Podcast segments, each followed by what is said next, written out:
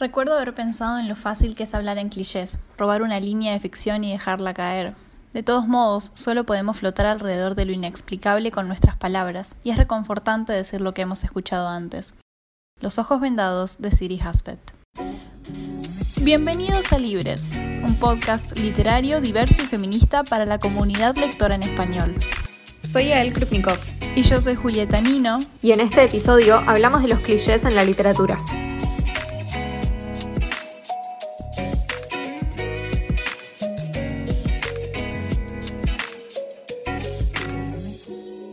Bienvenidos a un nuevo episodio de Libres en una semana muy caótica de parciales, pero bueno, como siempre, eh, usamos este espacio como, como lugar de catarsis y de charlar de cosas lindas que nos divierten, lo que sí nos disculpamos si nuestras cabezas están absolutamente quemadas.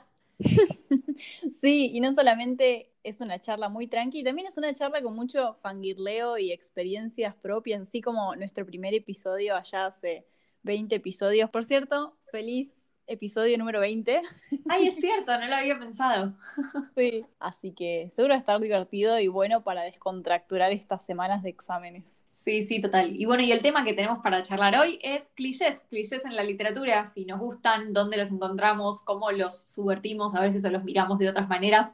Así que, mm. bueno, para empezar, ¿qué es un cliché? ¿Qué constituye un cliché en un libro? Un cliché creo yo que sería como un estereotipo que, que siempre se repite o que se repite a seguido. Claro, como formas que toma la trama de una historia que son repetitivas, o sea, que, que aparecen mucho y que en algún punto están vistas, digo, la palabra cliché tiene cierta como connotación negativa, quizás, como que uno dice, bueno, algo que ya está recontra quemado, que ya lo usa, lo vimos mil veces y que la gente lo usa como, bueno, cuando no tiene ninguna otra idea o que es re superficial. Y la verdad es que no sé si, si siempre es así. Como que siento que por un lado sí, y sobre todo ahora nosotros vivimos en una era en la que hay como una tendencia narrativa, ya hasta casi diría que hay un cliché de subvertir los clichés, como que hay todo, un, todo un género de narrativas, de historias, de libros, de películas sobre como, bueno, mirar a los clichés desde otra manera o, como hmm. cambiar las, las historias tradicionales.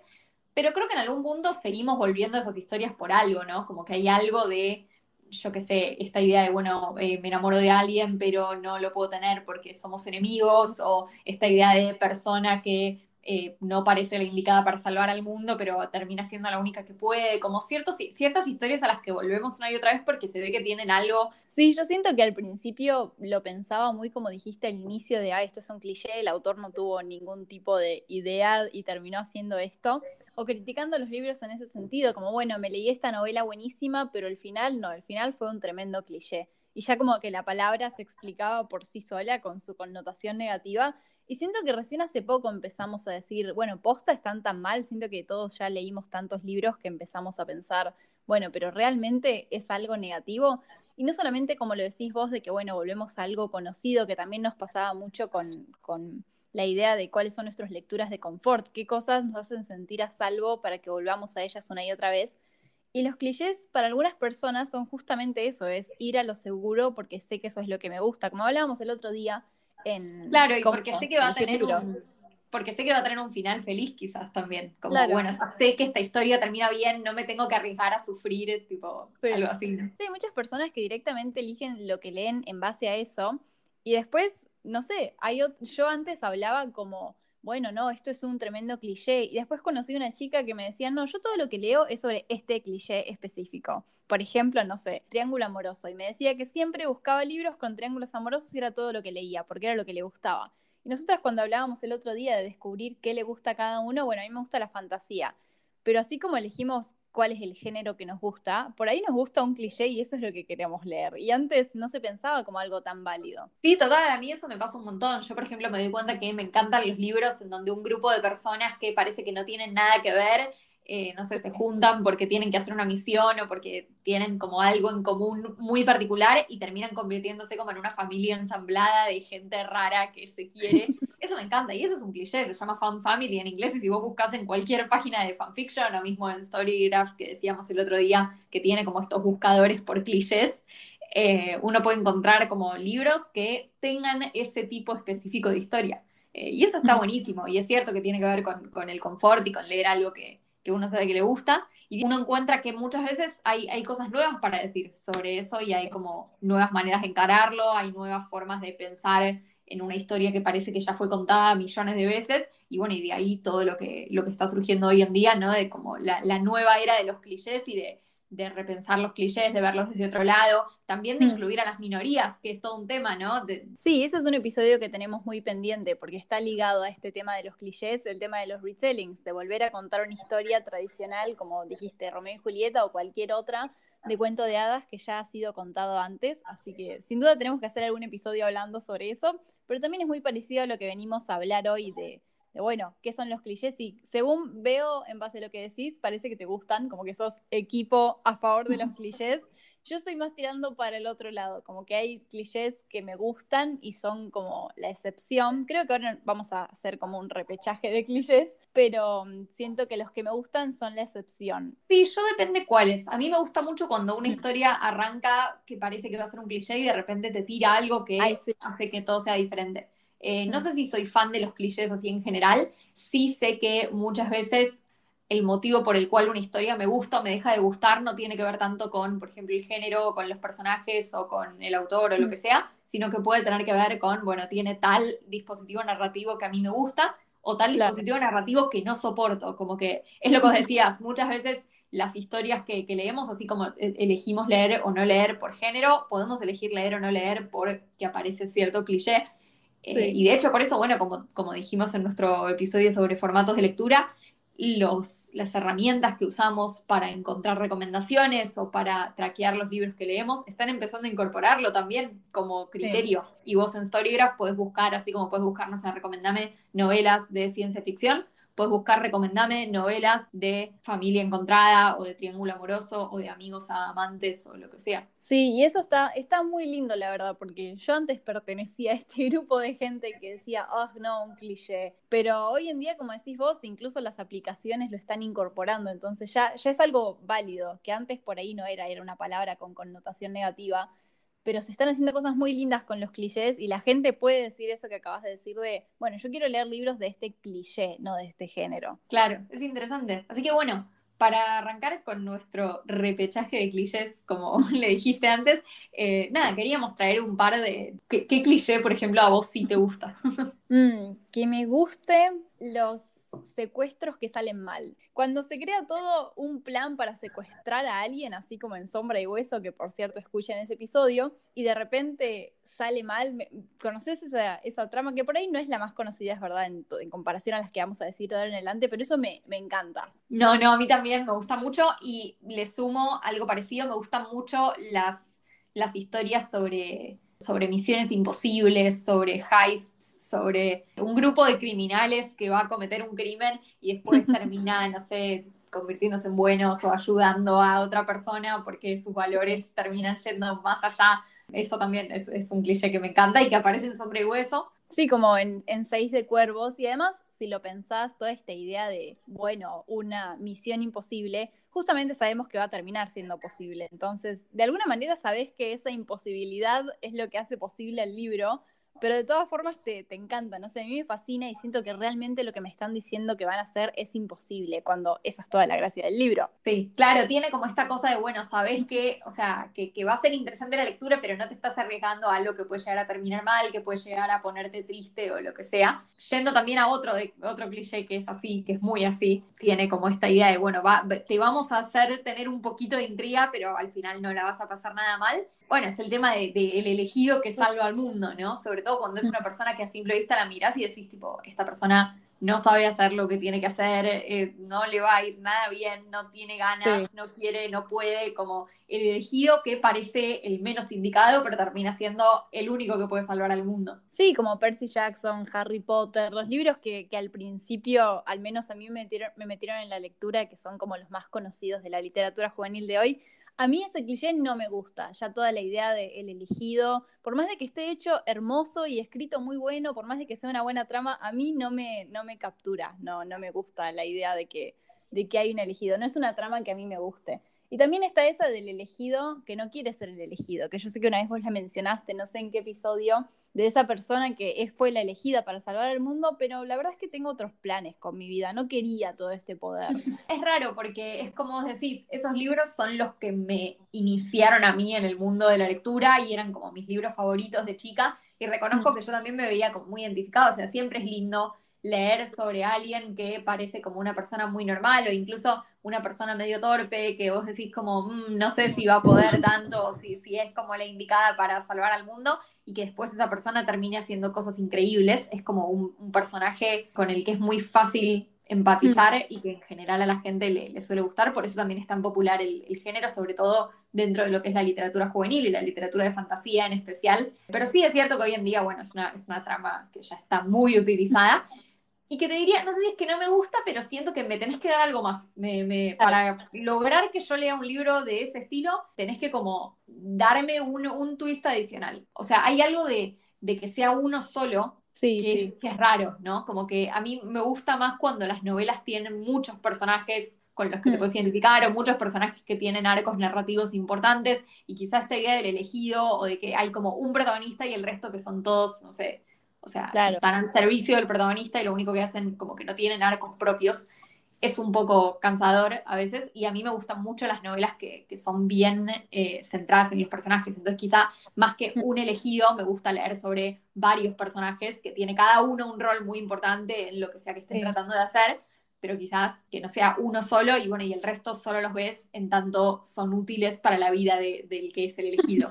Sí, estaría muy bueno un libro sobre los elegidos, que sean, que sean varios así protagonistas. Pero lo que es mi problema con, con este cliché, creo que es que, que, nunca siento que sean realistas, porque bueno, ya de por sí, como decías vos, desagrada un poco la idea de que sea una persona en el sentido, bueno, ¿por qué esa persona? Y al mismo tiempo te ayuda a conectar con esa, con ese protagonista, eso que, que, podría ser vos, como decís vos, yo cuando empecé a leer me sentía identificada como, bueno, mirá si voy por la calle y me pasa esto, porque es fácil identificarse con eso y decir, ojalá me pasara esto, pero por otro lado, siento que la psicología de, de esos personajes nunca tiene mucho sentido, como que los pensamientos que tienen, la manera en la que llegas a conocer que están pensando ante el hecho de que son el elegido, siento que nunca fue muy realista, como que si cualquiera de nosotros estaría en esa posición, yo siento que lo que pensaríamos sería distinto a lo que aparece en los libros. Esa es la parte que a mí nunca me terminó de cerrar, como que no siento que los elegidos se estén portando como se portaría un elegido.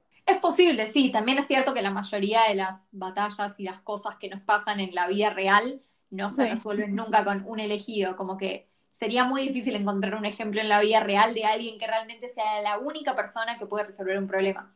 Sí quería decir, respecto de lo que dijiste antes, un libro sobre los elegidos. Hay un libro maravilloso de Patrick Ness que se llama Los demás seguimos aquí o The Rest of Us Just Live Here en inglés, que es justamente sobre una ciudad en donde la mitad de los chicos que van a una secundaria, aprox, tienen poderes sobrenaturales y como que ah. siempre les pasan cosas y se escriben historias sobre ellos y son como re importantes en lo que es el mundo ese.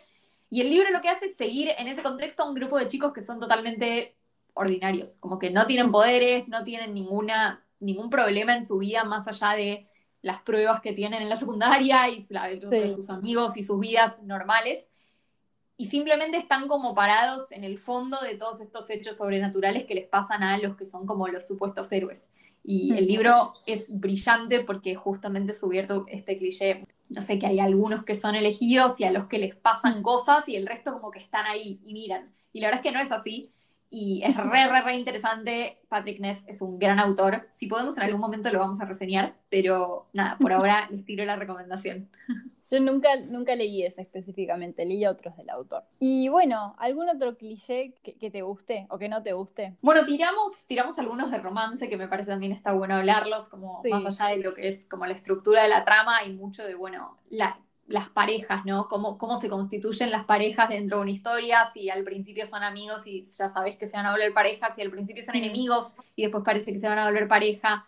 A mí ese, el de enemigos a pareja tengo, o sea, me pasa que me gusta si está muy, muy bien ejecutado, pero la mayoría de las veces no está bien ejecutado, y no solo que no me gusta, o sea, no solo que me, me, me molesta, sino que además me da como, no sé, vibras medio tóxicas. Me pasa que muchas veces, sobre todo en, en historias tal vez más viejas, en donde no se pensaba tanto, ¿no? En, en cuestiones así de género, de, bueno, qué es el consentimiento, qué es una relación que, que está buena, en donde las dos personas le están pasando bien. Hay Sí. como muchas tramas de enemigos amantes que son medio border en el sentido de que, bueno, si una persona constantemente te está diciendo que no te le acerques y tal vez no te le acerques. Pero hay como una línea que una vez que la cruza, o sea, cuando está bien armado y son dos Hmm. personas que actúan como que se odian, pero que vos ya sabés que en algún momento, o sea, eso Claro. debo reconocer que si está bien hecho me gusta, pero tiene que estar muy bien hecho y no siempre pasa.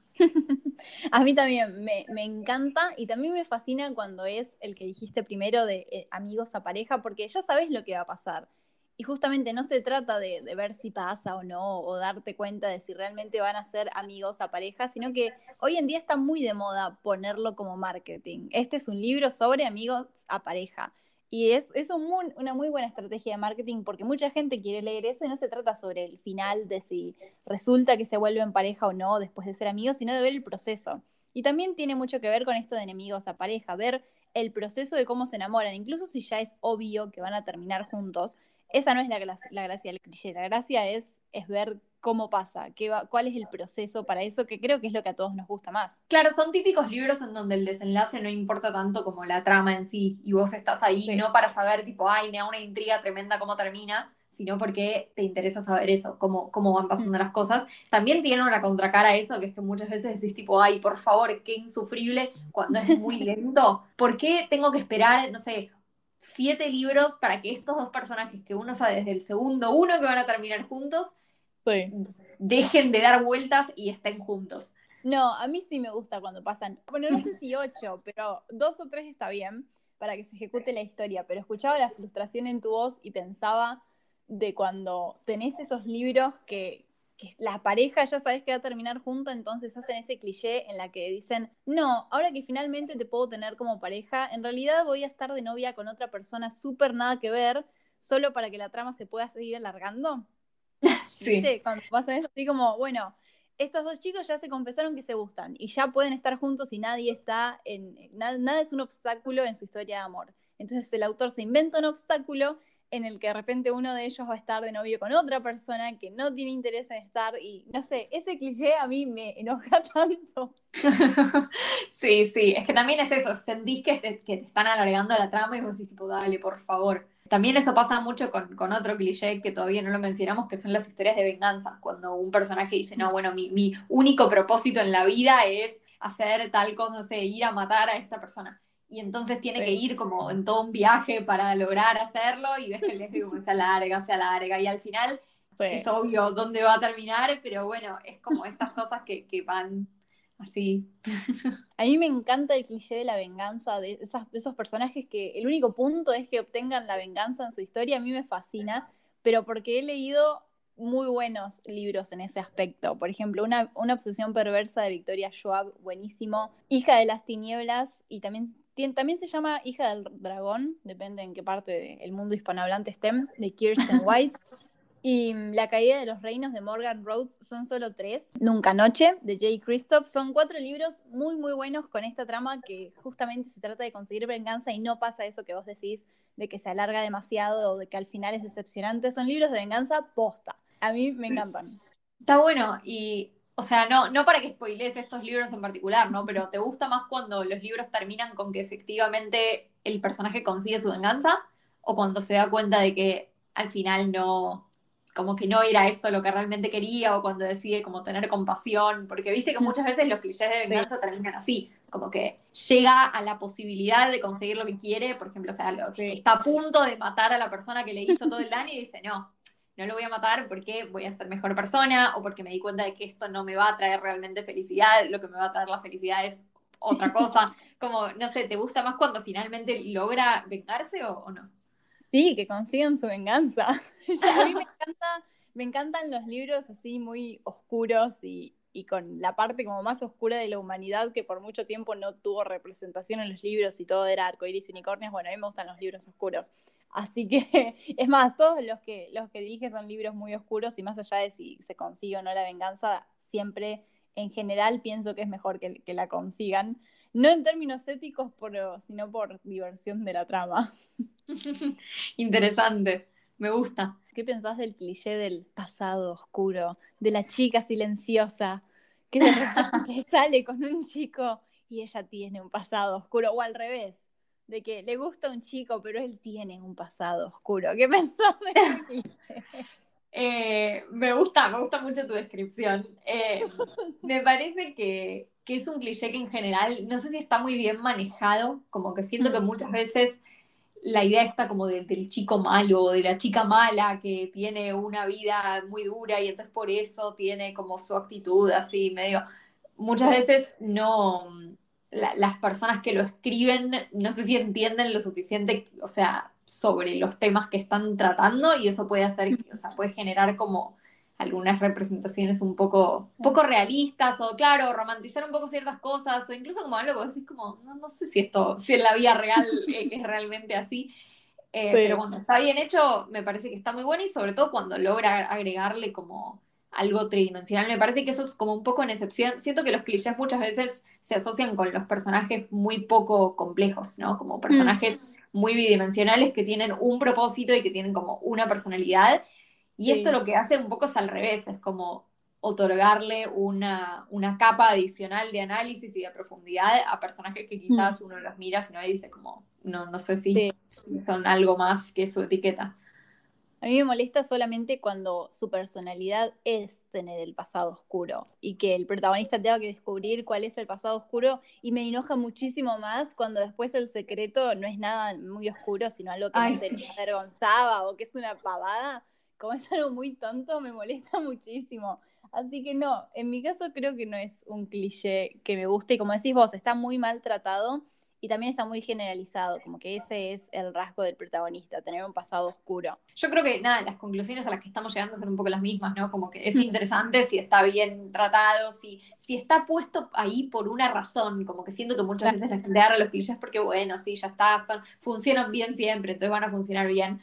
Y no mm. sé si eso realmente es así, pero creo que también tienen, tienen mucho potencial y vimos que a las dos hay, hay cosas que nos gustan y hay como historias muy interesantes todavía para leer y para escribir con estas, con estas tramas. Sí, así que esperamos que les haya gustado este repechaje de clichés. Obviamente hay más, como no sé, el amor instantáneo o lo que vos decías al principio de las alianzas inesperadas de gente que tiene que trabajar junta a, contra en contra de su voluntad o el cliché de salvar el mundo, hay muchísimos. Y obviamente que si nos quieren contar por las redes nos encantaría saber. Y también vamos a estar recomendando libros con clichés que nos gustan. Nos encuentran en Instagram para todo eso y también para más contenido interesante en arroba librespodcast con B corta, todo junto. También estamos en TikTok como libres.podcast. Yo soy arroba Yakrupni en Instagram. Y yo soy arroba mi universo literario writer. Nos veremos la semana que viene. Gracias. Chao.